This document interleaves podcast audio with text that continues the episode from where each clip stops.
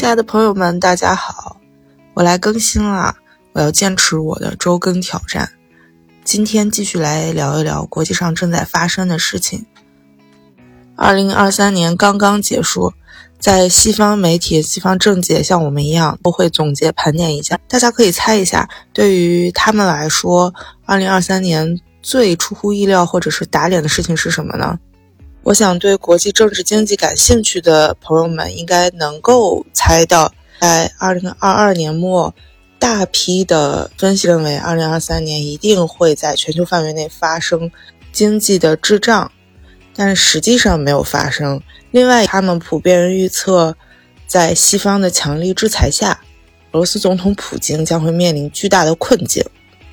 这是第二件打脸他们的事情。因为事实证明，二零二三年俄罗斯的经济似乎正在蓬勃发展。两年前，西方普遍预测制裁和乌克兰战争的消耗会导致俄罗斯经济崩溃，但俄罗斯经济却表现惊人，这是怎么回事呢？西方分析人士现在又该如何复盘他们这次错误的预测？我们闪回一下，回到二零二三年初。我甚至都做过一期节目，讲西方的媒体和大型的分析机构预测，二零二三年全球将会出现全面的经济滞胀。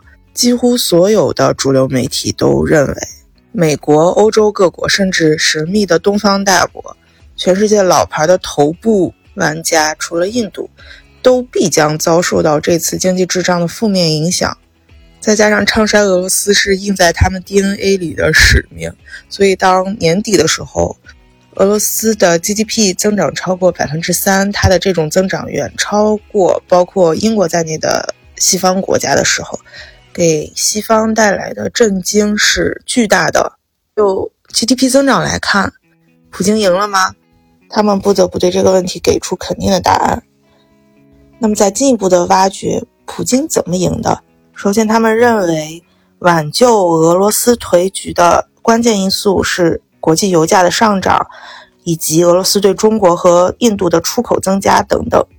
除了这些外部因素，他们看向俄罗斯的国内，指出西方大企业的撤出把俄罗斯市场留给了本土企业，而且制裁带来的资本管制让这些本土企业别无选择，只能孤注一掷地深耕本国市场。另外一方面，俄罗斯国防开支的大幅增加，包括士兵的工资啊，以及给他们的家庭补偿，还有武器制造等等，都推动了较贫困地区的经济增长。那么，西方认为这种增长是可以持续的吗？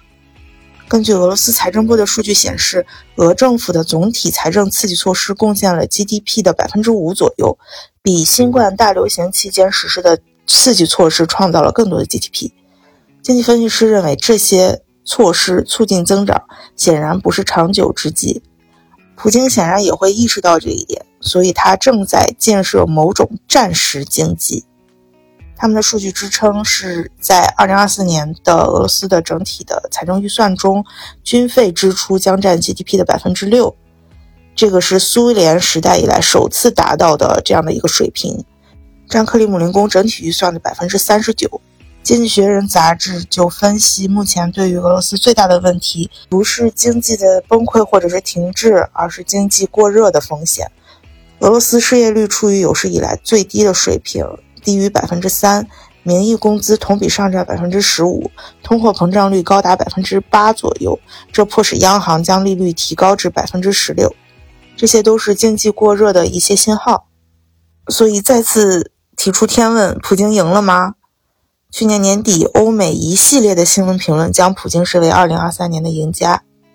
无论出于政治正确还是本身的政治立场，我们知道西方是不可能甘之如饴的接受这个结论。我们再看看两名耶鲁大学学者在去年年底的外交杂志上呼吁对俄罗斯的经济前景做出更多质疑的这样的一些观点。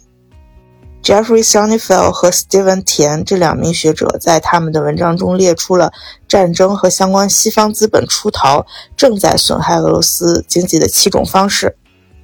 第一点是人才外流。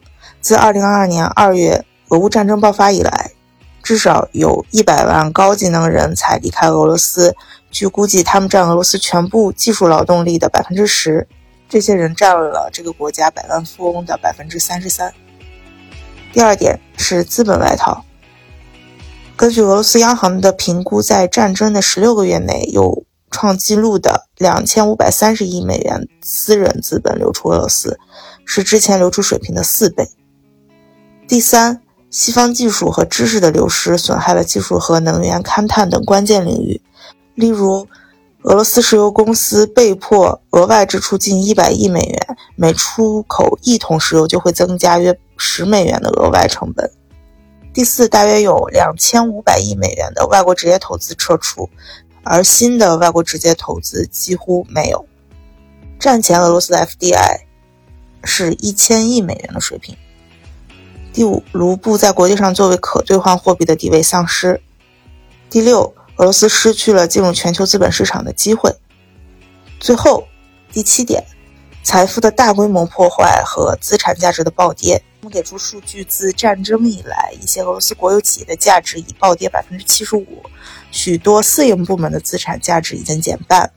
大家同意他们这些对俄罗斯经济风险的分析吗？可以留言告诉我。他们进一步的展开分析，试图要解释俄罗斯的这种。增长是不可持续的。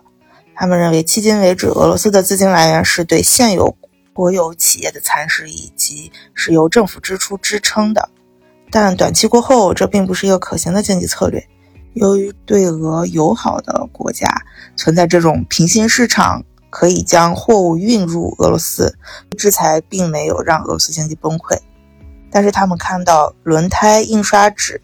飞机零部件和药品等各种商品的短缺正在加剧。美国的财政部分析，如果没有俄乌战争，俄罗斯的经济还可以再做大百分之五。美国财政部首席制裁经济学家 Rachel Lingas 表示，战争制裁和莫斯科的政策反应相结合，导致支出迅速增长，卢布贬值，通货膨胀加剧，工人流失导致的劳动力市场紧张等等，都使俄罗斯经济承受相当大的压力。伤害俄罗斯的关键因素包括移民、难以采购高科技的进口产品、被迫重新调整供应链以及缺乏进入西方市场的机会。大家怎么看？我认为有点酸。那么他们如何预测普京接下来会做什么？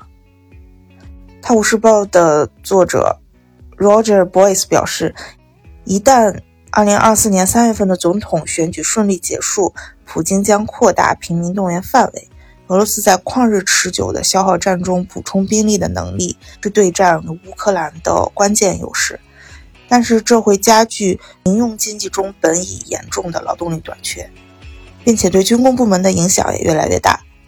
目前雇佣了两百万工程师和其他工人的国防工业已经短缺了四十万人。凯投宏观 （Capital Economics） 的分析人士 Liam Peach 表示，供应因素的限制将是至关重要的。Peach 说，迄今为止，俄罗斯的 GDP 受到的打击约为百分之三，而且目前对俄罗斯的供应限制要比往年更强力。战争和制裁带来的最大，或许也是更持久的后果之一，就是过去两年俄罗斯供应能力大幅下降，严重限制了俄罗斯经济在保证不产生通胀压力的情况下实现增长的这种能力。因此，尽管迄今为止经济能够应对制裁，但更大的战争可能会破坏俄罗斯的宏观稳定。这位分析师这样说。最后呢，他们得出的结论是，对于普京来说。赢得连任将是轻而易举的事，但是未来几年的经济管理将会是非常困难的事。他们又做出了这样的预测，大家怎么看呢？最后谈谈我个人的一些想法。近年来，我们关注的很多国际政治经济事件，都是所谓的黑天鹅，或者非常的反直觉。很多分析人士通过建立在西方政治经济理论上的一些预测。经常失效，打脸的时刻每每发生，我就会想到中国的一句老话“无常市场”。中国的这种哲学，可能是西方人是真的无法理解的。在一个充满不确定的世界环境下，各国的经济政策都需要更有弹性。我认为这些分析师们也需要更有弹性。学习一下中国道家的理论和哲学，这是我发自内心的建议。插播一下，就在我录音的此刻，我看到了报道，二零二四年美国大选的初选已经开始了，特朗普同志赢得了首战的胜利，而且民意显示，他不仅是在共和党的所有候选人当中遥遥领先。他的民意也已经超过了对面的民主党的现任总统拜登同志，所以，二零二四年所有的国际问题分析师们请注意了，如何应对不确定性可能是你们最大的课题。今天的节目就到这儿了，我们下期再见，我会坚持更新。